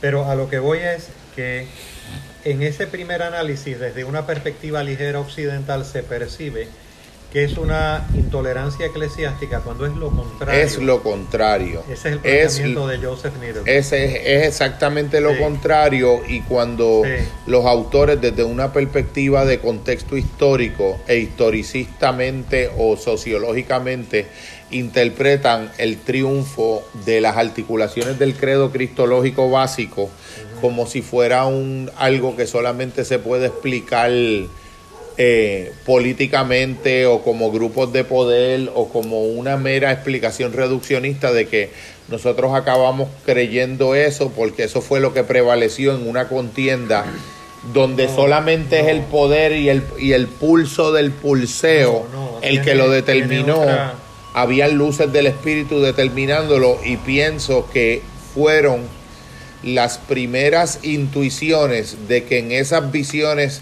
de la del proyecto de divinización del hombre, pero partiendo como alfa y omega del hombre mismo, prescindiendo de su fuente, creo que habían unas luces de que el egoísmo, el espíritu del egoísmo, estaba soterradamente sosteniendo esa- esa- eh, esas articulaciones gnósticas. Eh, Correcto. Ya cuando, porque estos autores del desierto que uno va estudiando, Sí. no, no estaban sosteniendo estas, estas perspectivas sencillamente por un asunto mero de poder, porque ellos No. habían prescindido y renunciado al Al poder, poder, ya radicalmente. Sí. Era Sí. un, un una- del era un auténtico sentido de la verdad. De austeridad. Eh, entendían que había una verdad que estaba en juego si tú no frontalmente no, no debatías en el sentido filosófico último visiones distorsionadas de la verdad que aunque parecían inofensivas introducían subrepticiamente entrando por la cocina el egoísmo humano y la De hecho, filautia a tal grado y la de que- autosuficiencia. Ok, eh, el cristianismo olvidado que plantea Joseph Niedelman desde esa perspectiva de la gnosis del amor, el amor como conocimiento, que tiene una gran base en lo que en el seminario del amor, Ajá. una, un gran parangón con una pauta que conecta muy significativa, era que después de trascender las preocupaciones mundanas de sobrevivencia o las llamadas preocupaciones mundanas de subsistir en el plano horizontal, grandes figuras en el ámbito del dominio eclesiástico, por ejemplo, como determinados obispos o determinadas figuras de autoridad en el ámbito ya de la iglesia institucionalizada, que llevaron supuestamente la fe, se habían perdido en el trayecto entre el haber alcanzado, eh, vamos, a, vamos a decir, entre haber logrado, haber habían pasado el puente de la sobrevivencia diaria, pero en el ámbito de la interioridad metafísica hacia el sí mismo o hacia el reino, quedaron invalidados y fueron grandes figuras, pero que entonces llevaron a cabo un cristianismo exclusivamente de Disney World. Definitivamente. Y un cristianismo que eh, eh, heret- heréticamente sobreenfatizó la sobreenfatizó y adjudicó como protagónico y casi en muchos casos hasta casi exclusivo el papel de la propia voluntad humana en la construcción de los méritos que producían ellos y no la gracia, la divinización del alma, el reencuentro de esa imagen o la restauración de la plenitud de la semejanza al interior de la imagen. Si tú ves la imagen como una, como una, como una portadora de la semejanza con el original de la que emana, pero una, una portadora que va buscando como imagen de algún modo irse acercando al grado más alto de semejanza del que es capaz esa imagen creada, automáticamente en, esa, en ese planteamiento operaba la gracia también y era un don dado. Pero en el mundo gnóstico se veía como que eras tú el que te proveías a ti mismo por un método, por un esfuerzo, por una asquesis. y, hasta incluso en un cristianismo ya institucionalizado. Pero no solamente eso, o sea, en el cristianismo olvidado hay, nuevamente menciono los dos hitos de peligro, ¿no? La parábola de Jesús de la espiga que cae en tierra seca, la que cae entre abrojos y la que cae en tierra fértil. Pues hay dos hitos en el cristianismo olvidado, que lo reitero, pero que no solamente se aplican al cristianismo, tiene que ver con un proceso de individuación universal que está anclado en una tradición de, vamos a llamarle como diría Leibniz, de filosofía perenne, digamos digámoslo de otra manera, en otra espiritualidad, para citar otra espiritualidad. Un sufí que auténticamente está en el sufismo, logró y que siguió auténticamente ese camino hasta el final, encontró el reino. Pero ¿qué pasa? Un califa que es un líder político y que extendió el califato y extendió la fe musulmana y tiene gran fama en el mundo musulmán, pero no alcanzó esa realización interior. No la alcanzó. Eh, eh, el alma dejó de construirse, zozobró. Porque El- entonces triunfó el personalismo de que yo soy el califa o el descendiente de Mahoma, o yo soy el obispo de Roma, el Papa Julio II que tiene ejército. porque asumió en el alma como dado y definitivo y alcanzado algo que es lo que Gregorio de Niza llama una espectasis. Es un estado infinitamente incesante de progresión hacia la realización y la encarnación de una virtud que nunca en el grado en el que está presente en Dios se alcanza de un modo absoluto. Por lo tanto, siempre tiende hacia Dios, se autodiviniza recibiendo la gracia cuando tiende hacia Dios, pero nunca es Dios. O en el taoísmo, por ejemplo, en la serie de Kung Fu, aquella serie de Kung Fu, sobre todo la más antigua que me encantaba. La tengo. La Eh, primera, el eh, sí, la de Kane Chuan Kane. Este, Chan Kane. Quan Chan Kane, hay una escena donde Quan Chan Kane eh, le dicen, oiga, un grupo de personas, qué sabio usted ha sido. Y entonces él dice, nunca demasiado sabio. Debo, uno debe ser, nunca demasiado sabio. O sea, porque entonces corre el grave peligro de autoenclaustrarme. en Por supuesto, por supuesto. Que ese es sí. el anejo de, de caída y gracia Exacto. de la psicoespiritualidad. Yo creo que es un planteamiento en esa dirección. Y ¿sabes dónde yo lo veo? Veo también esto presente. Yo veo esto presente en el modelo psicoespiritual de los alcohólicos anónimos y el sistema de los 12 Sí, que tú pasos. dicho, sí. Yo siempre he entendido que los 12 pasos de alcohólicos anónimos Sí. como un sistema psicoterapéutico es una de las grandes aportaciones espirituales a la historia de la humanidad en el siglo XX. Para mí es a ese El nivel. padre Damián lo valora mucho, lo de los alcohólicos. Y yo entiendo anónimos, que cuando, eh, cuando el sistema terapéutico de los 12 pasos ancla el fundamento del proceso de sanación en apelar, invitar al poder superior a participar junto a ti en el propio proceso de tu sanación. A que sea el poder superior el que te acompañe en el camino de tu volver a ir ganando elementos y grados de gobernabilidad en una vida que ya cayó en la impotencia, en el circuito de la espiral adictiva, que en el fondo, en un sentido búdico también, eh, en un sentido cristiano es la naturaleza caída del alma y la, y la concupiscencia en un sentido búdico también es la caída en el mundo de la ilusión. El circuito incesante de la rueda del nacimiento y de la muerte por la vía del deseo que no puede ser trascendido. eh, siempre los sistemas que de algún modo han, han mostrado ser más definitivos en el proceso de sanación humano han tendido a ser sistemas en donde la mente humana mantiene un estado de disposición de humildad y de apertura a que, a que junto a ella lleguen en su interior a participar fuerzas adicionales a las suyas propias autoenclastradas para poder lograr ese salto.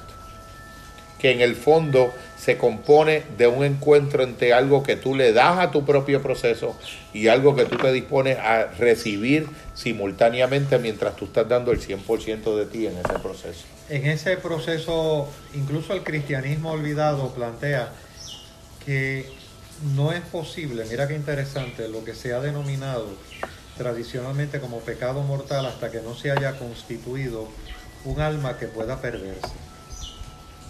Antes no. Eh, y, insuperablemente lo dice Omar Khayyam, el sufi de Gaveta, en el ámbito persa, en, el Rubayat. Él dice, bebe vino, pero se está refiriendo al vino de la divinidad. Y obviamente lo dice en un contexto en el mes de Ramadán que no se puede ingerir bebidas alcohólicas, porque lo alcohólico literalmente produce un estado no lúcido de conciencia. Fíjense la metáfora con el ámbito esotérico transformativo en el ámbito musulmán. Pero entonces él como buen Es como decir, embriágate de Dios. Ok, bebe vino. de Dios. Pero mira qué interesante, que una vida tan llena de pesares, se está describiendo el proceso, es mejor, pasar, es mejor pasarla o, o profundamente dormido o embriagado de vino. O profundamente dormido. Wow. O embriagado de vino. O sea, un estado intermedio es muy sufrido, muy muy este, o sea, si Gurdjieff lo empleaba de otra manera, de una manera muy irónica, él decía, si te vas de parranda a las 8 de la noche, no regreses hasta el día siguiente a las 8 de la mañana. Regresa a las 8 de la mañana. Mínimo. Como mínimo, si te vas, si decides irte de parranda. Esa embriaguez este, en el sentido, claro, sí, claro. Esa embriaguez sí. en el sentido existencial sí. sería Ajá. lo que Soren Kierkegaard llamaría un salto de fe que te coloca en una dimensión ontológica que te saca de ser un hombre puramente estético a ser un hombre puramente ético o de ser un hombre puramente ético a ser un hombre genuinamente paradojal y religioso. Ese salto de fe, mira qué cosa interesante, ese salto de fe que el hombre opera en el centro de su alma en situaciones extremas de su vida, aunque se va a manifestar en el tiempo, va a tener un polo inmanente, no ocurre en el tiempo. Esa es la premisa de Kierkegaard. Ocurre en, una dimensión de la eternidad, dentro dentro del ser de la persona, aunque la persona sea una vida histórica y biológica que esté manifestando ese salto en el espacio histórico no ocurre en el tiempo, aunque se manifiesta todo el efecto de que ha ocurrido en el, de que ha ocurrido en el tiempo. Ocurre en el centro de un instante. Es una decisión que ocurre en la eternidad, pero que manifiesta su efecto consecuencial y sus líneas asociativas de relaciones de causa-efecto en el tiempo. La decisión cuando, cuando, cuando el compañero eh, Púgil fue viviendo toda esa secuencia que condujo al, al, al trágico desenlace. Un, un, compañero en terapia, cuando lo estábamos analizando, me decía, la conclusión que yo llego de la explicación espiritual de esa situación que tú me estás haciendo, Jorge, es que el compañero Pugil hubiese necesitado un solo momento de estar genuinamente presente en toda la cadena de eventos que condujeron desde el secuestro hasta el homicidio, un solo momento de conciencia presente hubiese desatado el desenlace fatal. Porque en un solo momento de conciencia presente se hubiese dado cuenta de que lo que estaba desplegando era completamente destructivo, era completamente irreversible. Es, es, es como si fuera, sí, como sí. si tú abandonases la voluntad a unos planos que demonológicamente también introducen su propio eje vertical en lo horizontal. Y tú entras como en una especie de, de sujeto de masa biológica que en piloto automático es conducida por un eje vertical de lo oscuro a desplegar esas consecuencias. De hecho, es como se dice este, en el lenguaje puertorriqueño, se le metió el diablo por dentro. A Exactamente. los actos del habla, se le metió el diablo. Sí, Tú abriste el horizonte de tu voluntad y abriste, como dicen los compañeros y hermanos que han hecho ayahuasca o experiencias eh, Sí. de viajes de hongos. Muchos de ellos plantean que en unos momentos dados han estado en largos pasillos que han tenido a ambas hileras, a su lado derecho y a su lado izquierdo, diferentes puertas y que ellos van en ese pasillo, en el alma, abriendo puertas, encendiendo luces y revisando lo que hay en los cuartos y vuelven y cierran. Pero que en algunos momentos han llegado a una puerta, A una que cuando sí. la han ido a abrir han sentido un escalofrío justo cuando cogen el picaporte de la puerta y algo en el centro de su ser electrificante les ha dicho, no la abras, no la abras. No vas a poder cerrarla si la abres. sí, sí la abres. Todas las demás sí, pero esta no. Esta en particular. Algunos la han abierto y otros han pasado de largo y se han quedado con la inquietud de qué era lo que hubiesen encontrado de ellos mismos y de la realidad si la hubiesen abierto. Y entonces, ¿sabes en qué convierten su proceso terapéutico?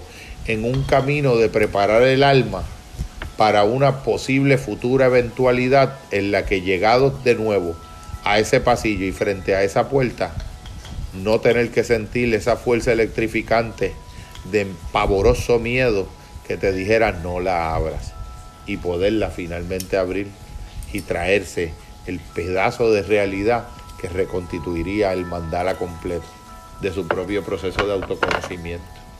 Para mí, el amor es la posibilidad de poder volver siempre de nuevo a reintegrar las partes, volver siempre de nuevo a restaurar una unidad fracturada. Es tangente con el chamanismo, es una fuerza chamanística de integración en el centro del alma.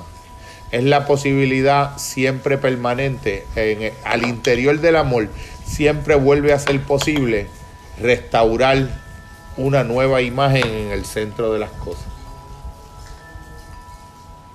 Un destello, una metáfora nueva, una fuerza nueva para poder proseguir en un proceso de duelo como el que hemos vivido nosotros recientemente y en, y, en muchos otros, para poder continuar.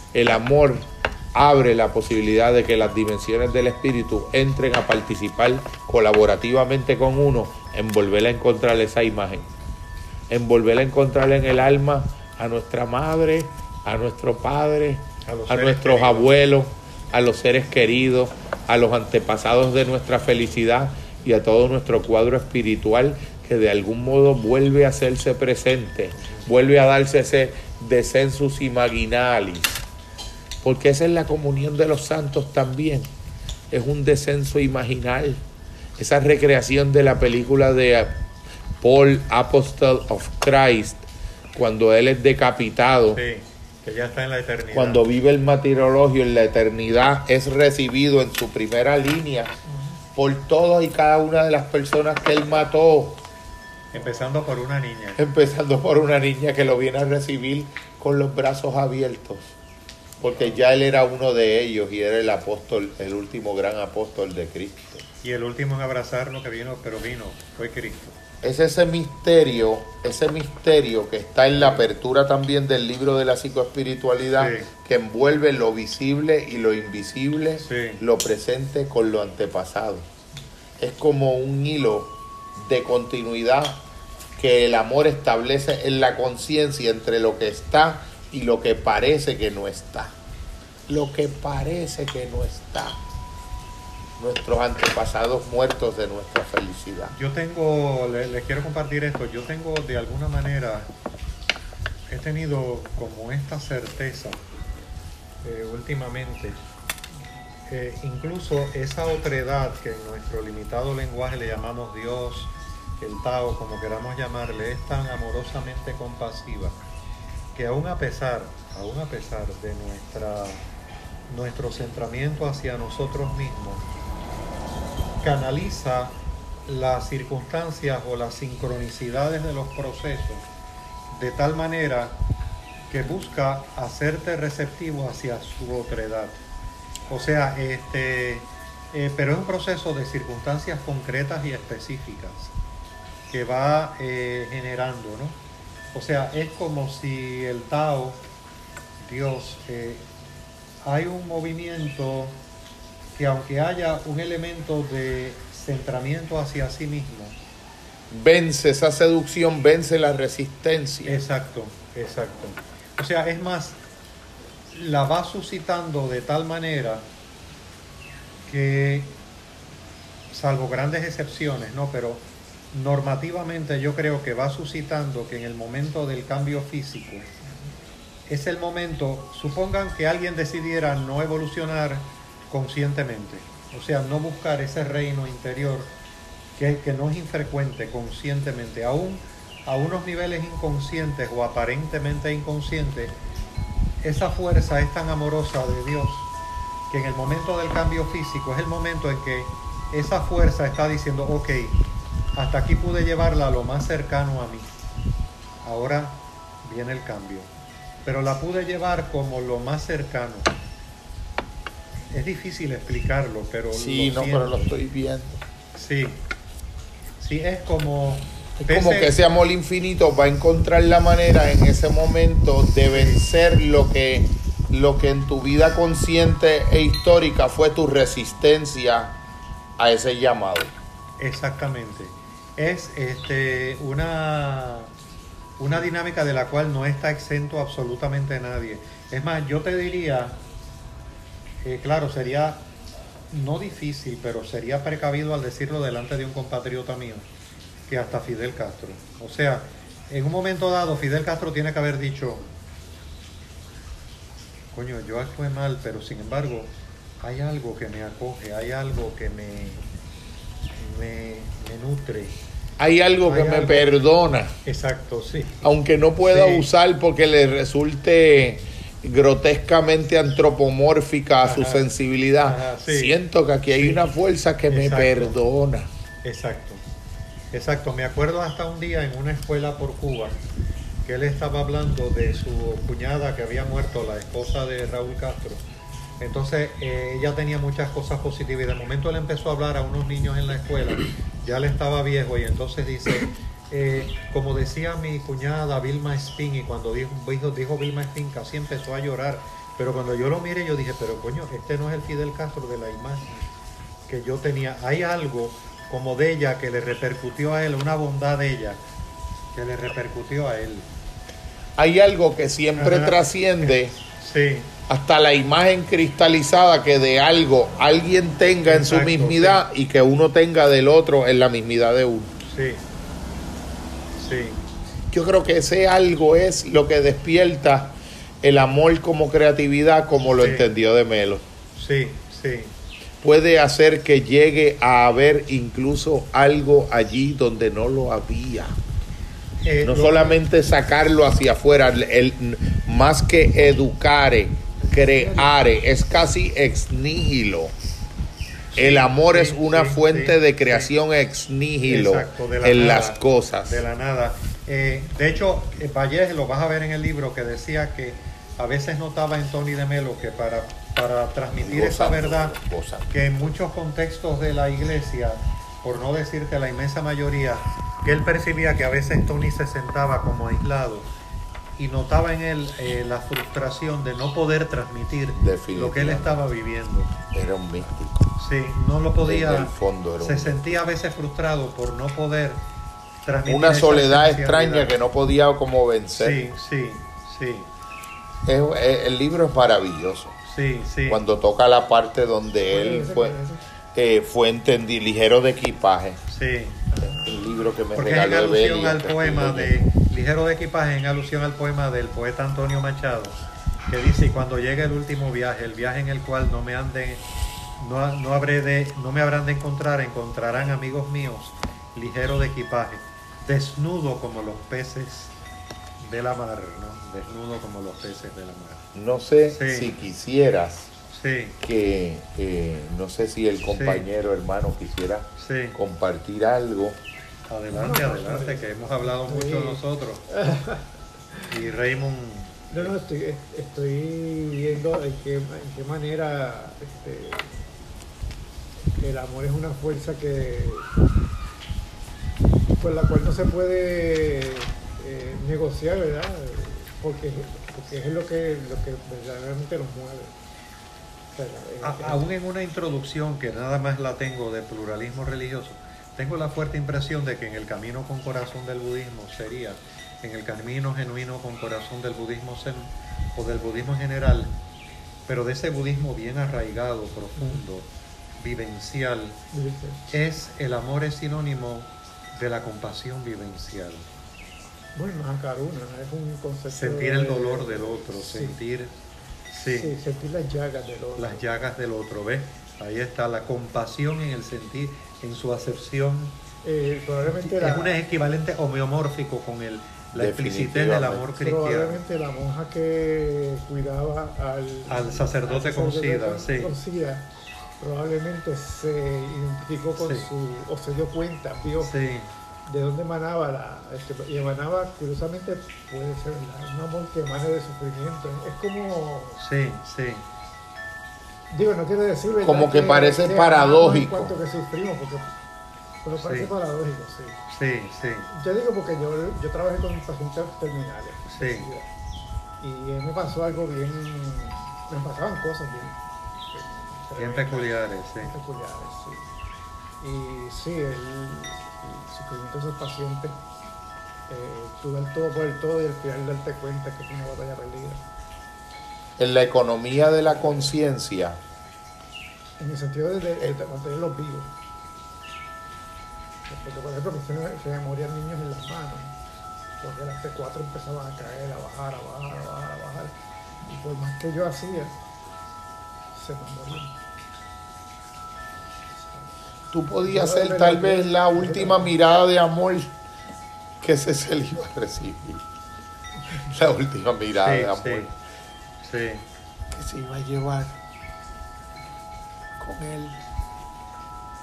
La visita, por ejemplo, del Papa Francisco al propio Fidel Castro, que tanto ataque tuvo de mis compatriotas. Sin embargo, él fue el Papa con un amor y le dijo, mira, te quiero obsequiar este libro, era de uno de tus maestros en el colegio jesuita donde tú fuiste alumno. Y Fidel lo miró con ese amor, o sea, le estaba diciendo, tú eres uno de los nuestros. Este, en un sentido verdaderamente solidario. Y tú notabas en la gestualidad del propio Fidel Castro, dice, coño, pero pues tú decías, pero este no, este no es Fidel Castro. Es- aquí no es la imagen que yo tengo de Fidel Castro. Porque incluso, Sí. incluso un, Sí. un, un yo Sí, que pudiera haber sido un, un arquetipo de un yo sí. narcisístico autoenclaustrado, tal vez un, un paradigma del autoenclaustramiento, podía tener atisbos, vislumbres de trascendencia sí, y vislumbres de algo en sí mismo que no reconociera como parte de ese yo de sí mismo. Exacto, exacto. ¿Qué es lo que Esa llama? huella del gran otro en él mismo, aún en el más autoenclaustrado de los yoes, Sí. residualmente permanece la huella de ese otro. La, es lo que se llama en el lenguaje yunyano la sombra blanca. La sombra blanca, a diferencia de la sombra negra, la sombra negra, por ejemplo, viene de una familia que busca, de una familia muy estricta, de crianza estricta, de que te tienes que adaptar a las normas del medio, al medio ambiente donde tú vives. Pero entonces la sombra blanca es, por ejemplo, en una cultura machista como la nuestra, los hombres no lloran. Los hombres no lloran. Este, bueno, la propia hija de Fidel Castro que tuvo con la actriz eh, Nati Revuelta, le preguntaron una vez, ¿usted vio alguna vez a su padre llorar porque tuvieron relación?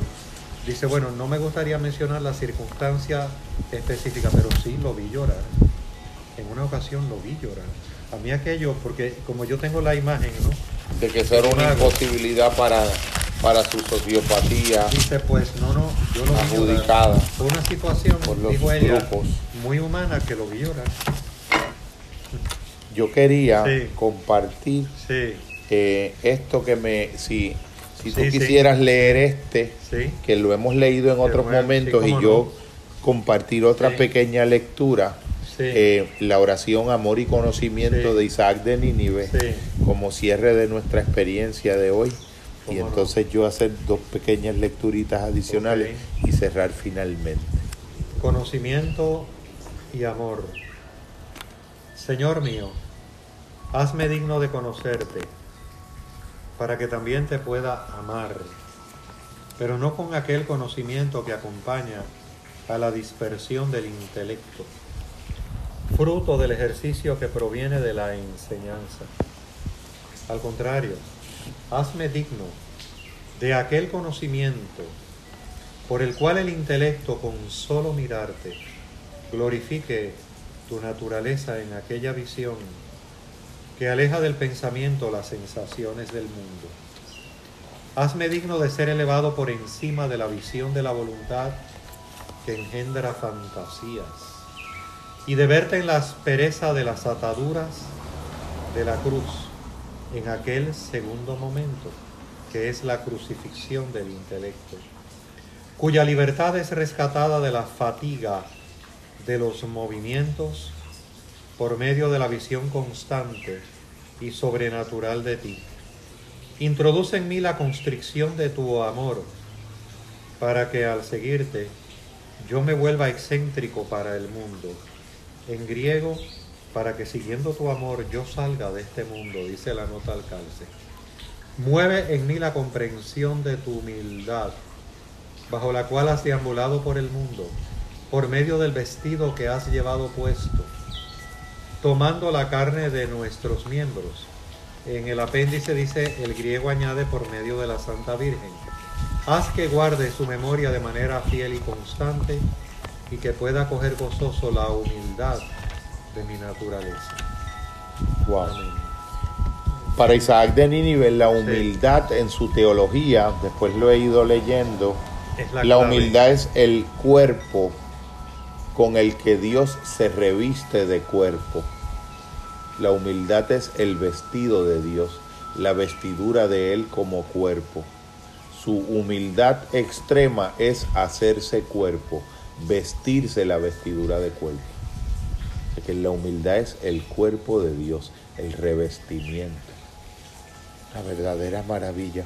Yo quería sí. cerrar con Sí. un pequeño eh, Sí, verso de Thomas Stern Eliot, el primer párrafo de los cuatro cuartetos, que me parece que hace una elaboración poética altísimamente intuitiva sobre la comprensión del tiempo, que es una de las, de las grandes eh, posibles fulguraciones que haga el amor, sea que te permita entender la relación del tiempo y de la eternidad de un modo que el sentido cronológico de la vida natural no permite.